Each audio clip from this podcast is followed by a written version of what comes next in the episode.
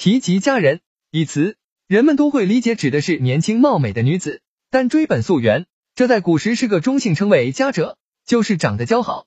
对年轻貌美的男子，同样也可以佳人称赞。东汉初年，有个在皇朝担任尚书令的文职官员，叫陆鸿 A。这词人学问和品德都好，而且每次荣欧皇帝刘秀初次见到他时，曾失声赞扬说：“南方故多佳人。”对于才干出众的男子，包括武将在内，也以佳人相称。三国时，魏国的大将军曹真，韬略娴熟，作战勇敢，战绩不凡。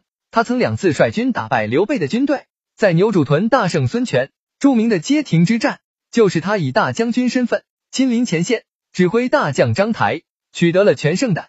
魏国的桓范曾举着曹真的表字赞称曹子丹佳人，人们常把未婚女子称为千金，旧时还有千金小姐之称，均含有尊贵之意。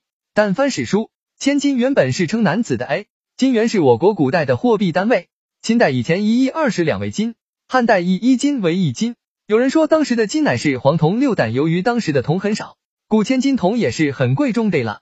据李延寿南史卷二十谢宏威传记载，南朝时宋人谢庄之子谢岳出自幼聪会异常，这零岁时能主文，时人谓之神童。宋全武帝对谢光大加赞赏，在巡游姑熟及今安徽当涂时，赤庄携圣从驾，谢庄对其与谢处十分钟爱，常抚其背日，真无加千金。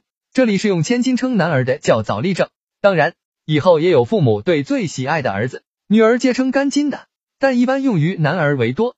千金作为女孩子的专称，始于元代。元曲作家张国斌所写的杂剧《薛仁贵荣归故里》剧中有这样一句话：“你乃是官宦人家的千金小姐，请自稳便。”明清以后，在一些话本或小说中，称女孩为千金就更普遍了。欧久之，千金变成了女孩子的专称。